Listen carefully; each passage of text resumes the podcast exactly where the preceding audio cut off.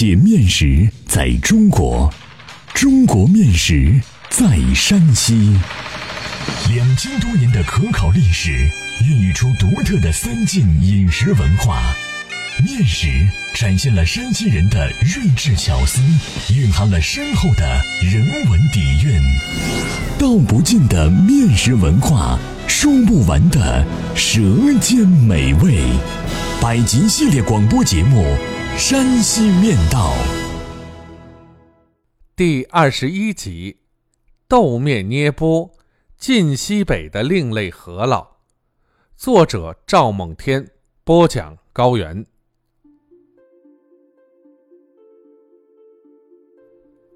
豆面捏钵是晋西北特有的一种面食，豆面香气浓郁，地方特色鲜明，制作简单方便。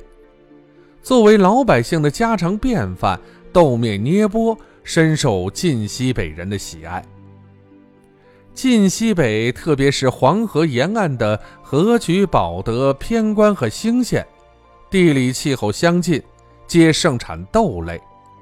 黄豆、黑豆、绿豆、红小豆、白小豆、灰豌豆等等，样样都有。因此，自古以来，豆类成为晋西北人的主食，也是顺理成章的事。晋西北人因拥有得天独厚的豆类资源，在漫长的历史长河中，对豆类的利用总结了丰富的经验，创造了多彩的豆面文化。将豆面吃到极致，令人叹为观止。豆面捏钵就是豆面面食中的精品之一。豆面捏钵是一种煮制的面食，与饸烙相似。从面食的分类上说，应是饸烙的表亲，是饸烙派生出的品种。豆面捏钵和饸烙一样，可汤食，亦可浇上调或调食，荤素咸宜，丰俭由人，百吃不厌。它发源于晋西北，扎根于晋西北，养育着晋西北人，是晋西北农家的最爱。人们说晋西北的姑娘长得漂亮，一点不假，因为豆面养人又美容。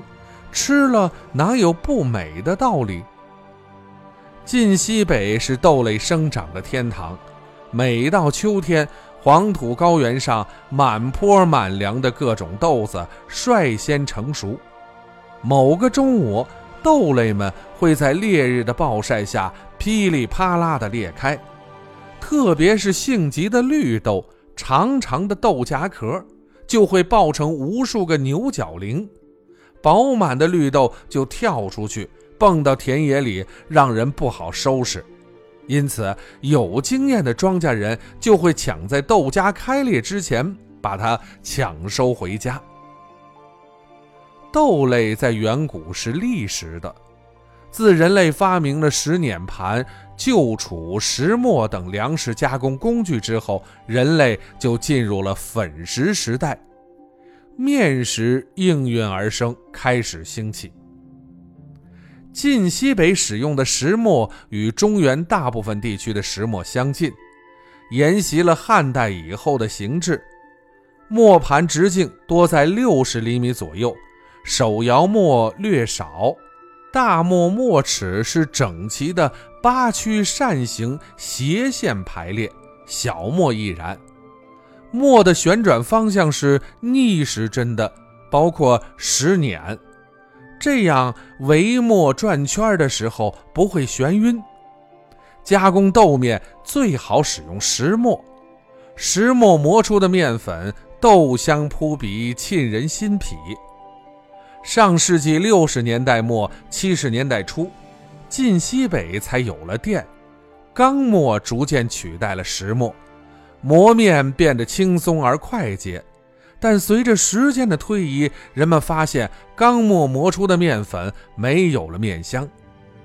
近年来，随着国人生活水平的提高，对饮食的品质有了较高的要求，有许多家庭开始追求原生态的石磨面，即将谢幕的石磨盘又重新回到生活中来。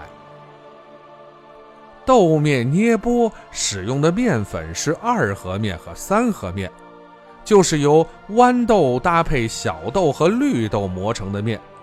用钢磨磨制的豆面是全豆面，在乡下也叫一箩打到底。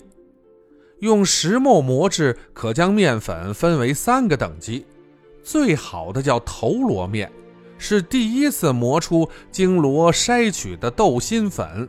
面质白净细腻，豆面捏钵就是用头箩面制作的，次些的叫二箩面，品质稍逊，三箩面就是豆瓣外皮的粉碎物了，做成的面食口感酥涩。制作豆面捏钵的工具叫捏钵，是用木头雕凿而成，有榆木的、槐木的，还有枣木的。大约有二十厘米高，外形很像广口圆腹的陶罐。